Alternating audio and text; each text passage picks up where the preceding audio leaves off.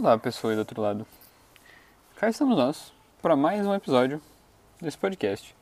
Podcast esse que ainda não tem um nome definido, porque eu não pensei em nada muito interessante ou nada que merecesse ser um nome, me parecesse um nome digno para esse podcast. Então, para todos os fins, é só um podcast. E hoje eu venho aqui falar sobre um assunto sério. Eu saí para caminhar na, no meio dessa quarentena e tal, resolvi sentar aqui num banco da praça para falar um pouco sobre esse assunto sério que eu pensei.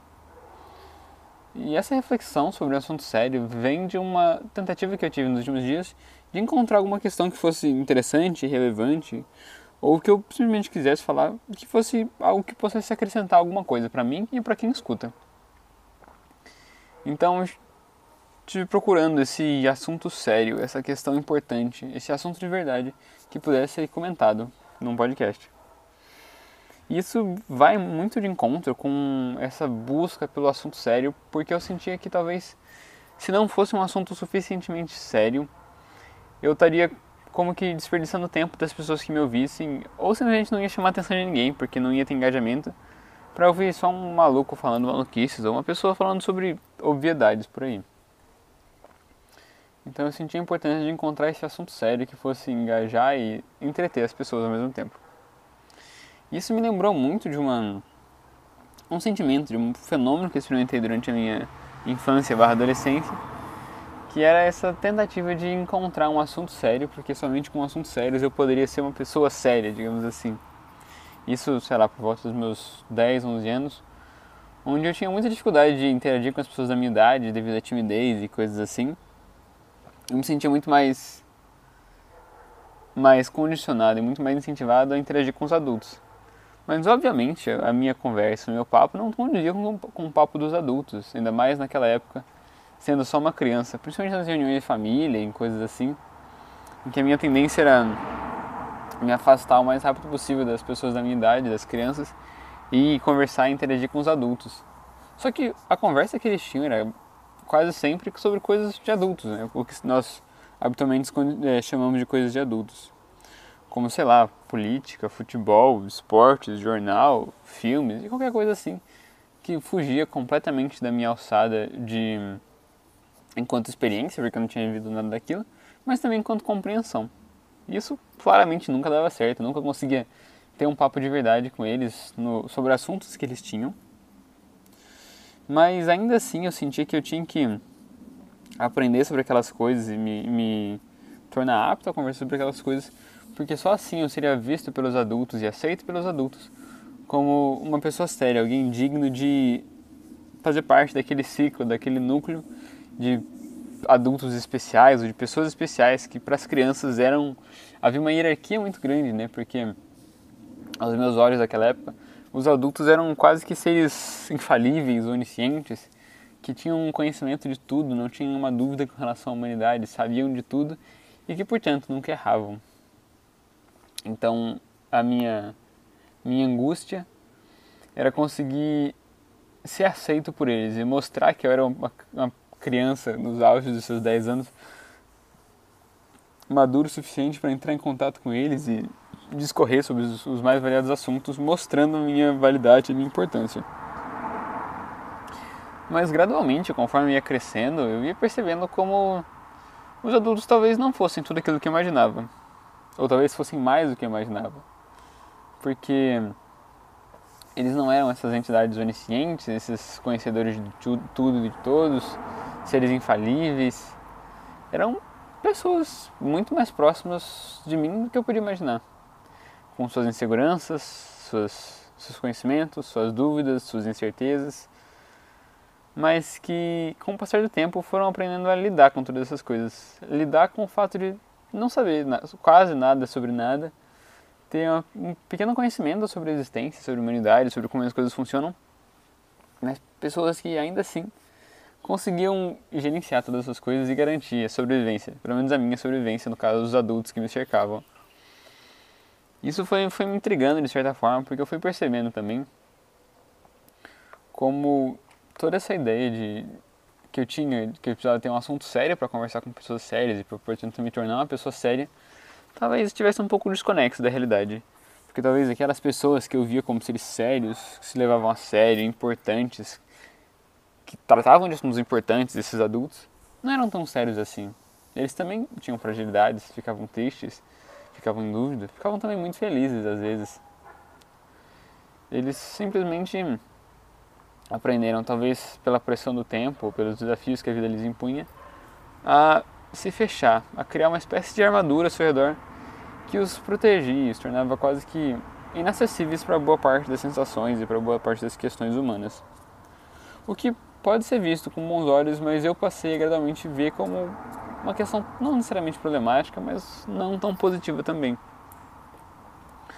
Na medida em que, ao se fechar, criar essa armadura para tentar se proteger das, das mudanças que o mundo naturalmente nos apresenta, eles acabavam se levando a sério demais e se tornando rígidos demais para conseguir lidar com um mundo tão complexo e bagunçado como esse que a gente encontra.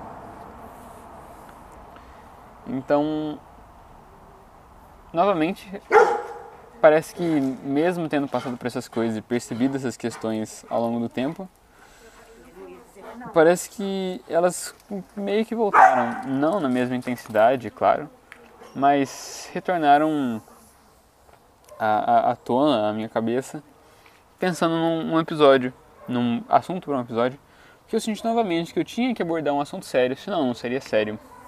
Senão não conseguiria transmitir a seriedade, ser aceito pelos adultos ou pela sociedade de maneira geral. Mas aí, coincidentemente ou não, uh, essa semana minha namorada me convenceu a ler O Pequeno Príncipe, que mesmo sendo um clássico da literatura universal, mas sobretudo infantil desde sempre, eu não tinha lido até o momento. Quer dizer, teoricamente eu li, mas eu li em francês. Agora você me pergunta, querido telespectador, eu sei falar francês? Não. E talvez tenha sido exatamente por isso que eu escolhi ler esse livro ano passado, uns dois anos em francês, para tentar aprender e melhorar um pouco meu francês. O que, de certa forma, foi bem sucedido na medida que aprendi, aprendi um monte de palavras, expressões e tudo mais, mas deixa muito a desejar no que toca a capacidade de compreensão do texto e a, o potencial que ele nos traz. Então, nessa semana, eu li ele, dessa vez no meu querido bom e velho português, que me deixou bastante intrigado e fez meu queixo cair algumas vezes durante a leitura. Porque o livro inteiro trata diretamente dessa questão da relação das crianças e dos adultos e por isso mesmo é toda essa reflexão se enquadra num livro infantil. Num livro de pouco mais de 80 páginas, com uma linguagem bastante simples, em formato de quase que de fábula, com um conjunto de desenhos, de ilustrações que poderiam, ter, sido feitas por uma criança, mas que por debaixo dos traços simples e das linhas curtas guarda uma, uma reflexão ou uma, uma sensibilidade, uma potência que realmente mexeu comigo. E um trecho em específico fala bastante sobre essa questão do que seria um assunto sério. Quando o Pequeno Príncipe começa a conversar com o personagem principal do livro que seria esse homem que eventualmente encontra um pequeno príncipe, um pequeno serzinho que age bastante como uma criança, com a mesma inocência e simplicidade de qualquer criança que nós podemos encontrar por aí. E a passagem é mais ou menos o seguinte: uma dada altura do campeonato, o personagem principal, esse homem, já adulto e marcado pelas questões e pelas responsabilidades da, da vida adulta, está desempenhando uma tarefa bastante importante, está tentando consertar o, o avião dele.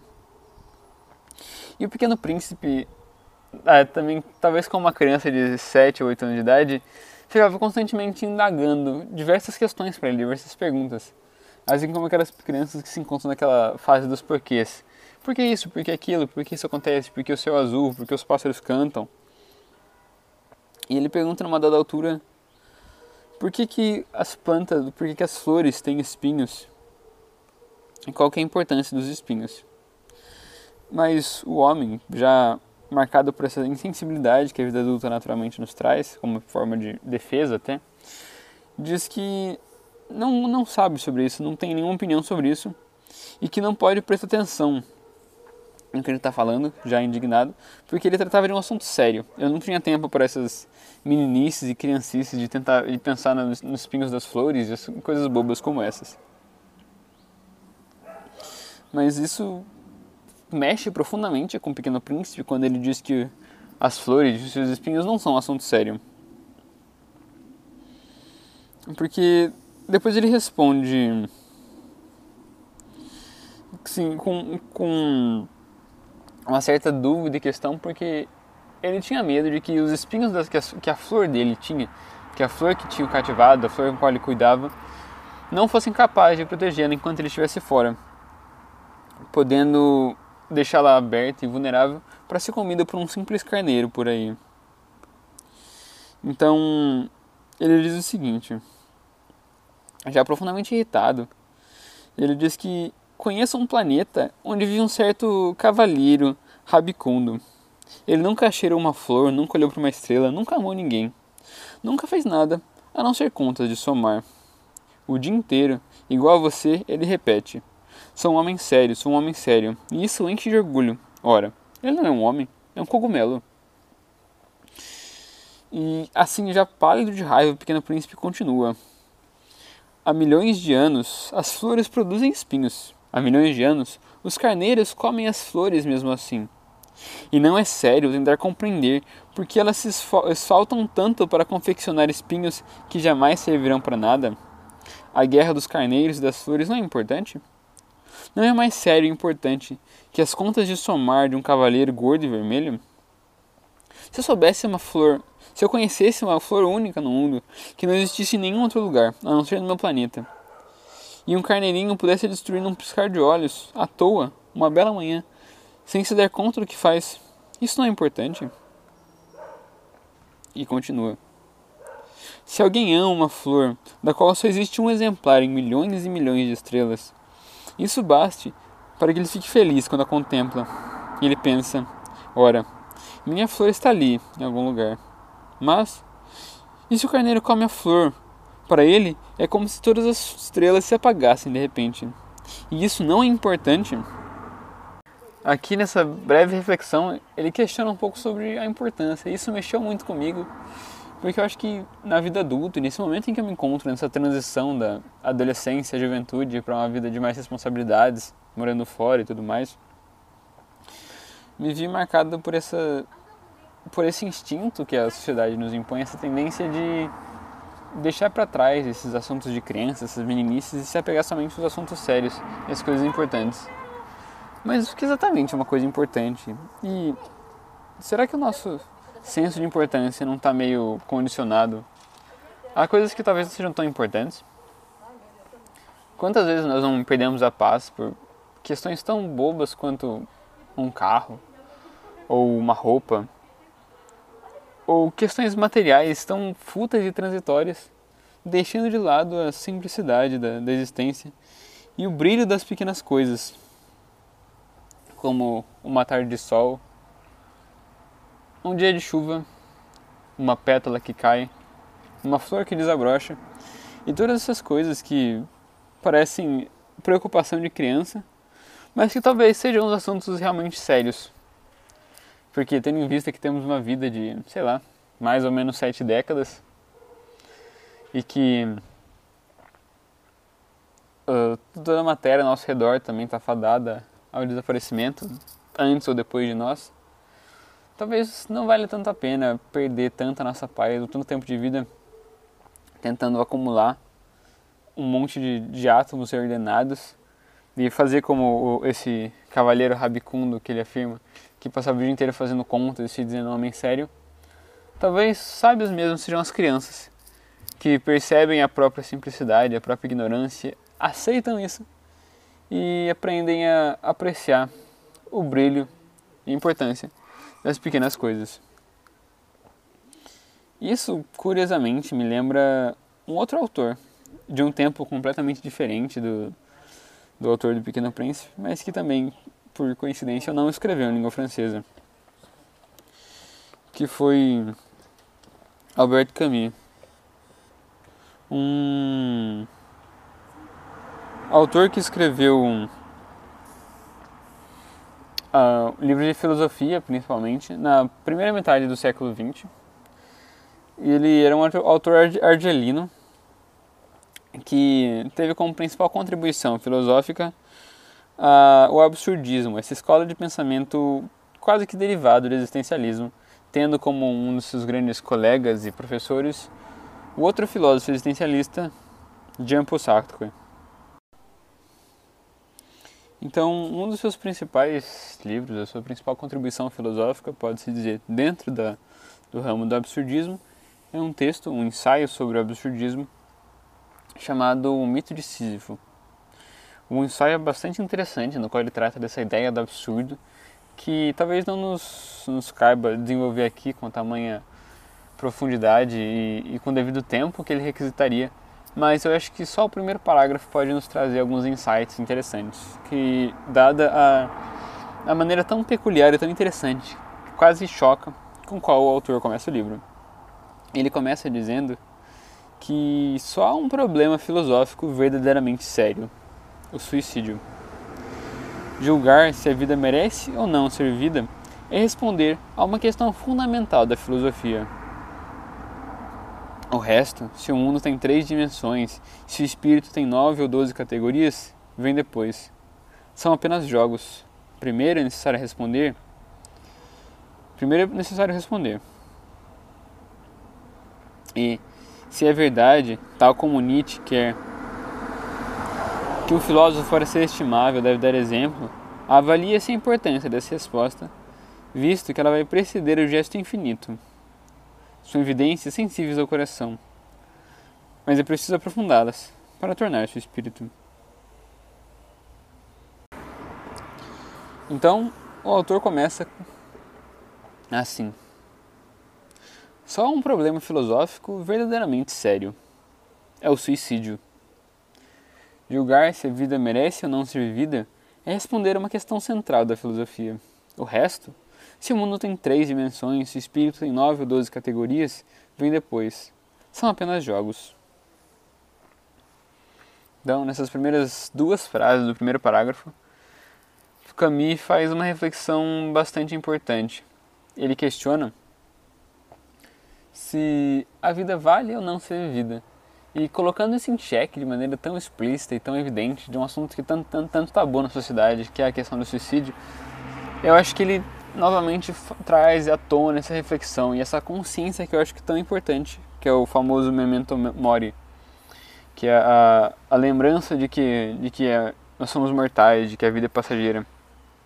E talvez com essa consciência um pouco mais clara em nossas cabeças, a gente possa, talvez, não necessariamente mudar da noite para o dia, mas fazer um exercício de reflexão e de, de crítica aos tais assuntos sérios que tanto marcam nossa existência. Perguntando se os assuntos que nós damos a devida importância, peso, tempo e seriedade são tão sérios assim e merecem toda essa atenção. Quando talvez devêssemos também, não de maneira exclusiva, mas também dar importância às pequenas coisas e ao, ao encanto pela existência, pelas coisas simples que nós, nesse processo de, de amadurecimento, essa transformação para a vida adulta, frequentemente deixamos de lado.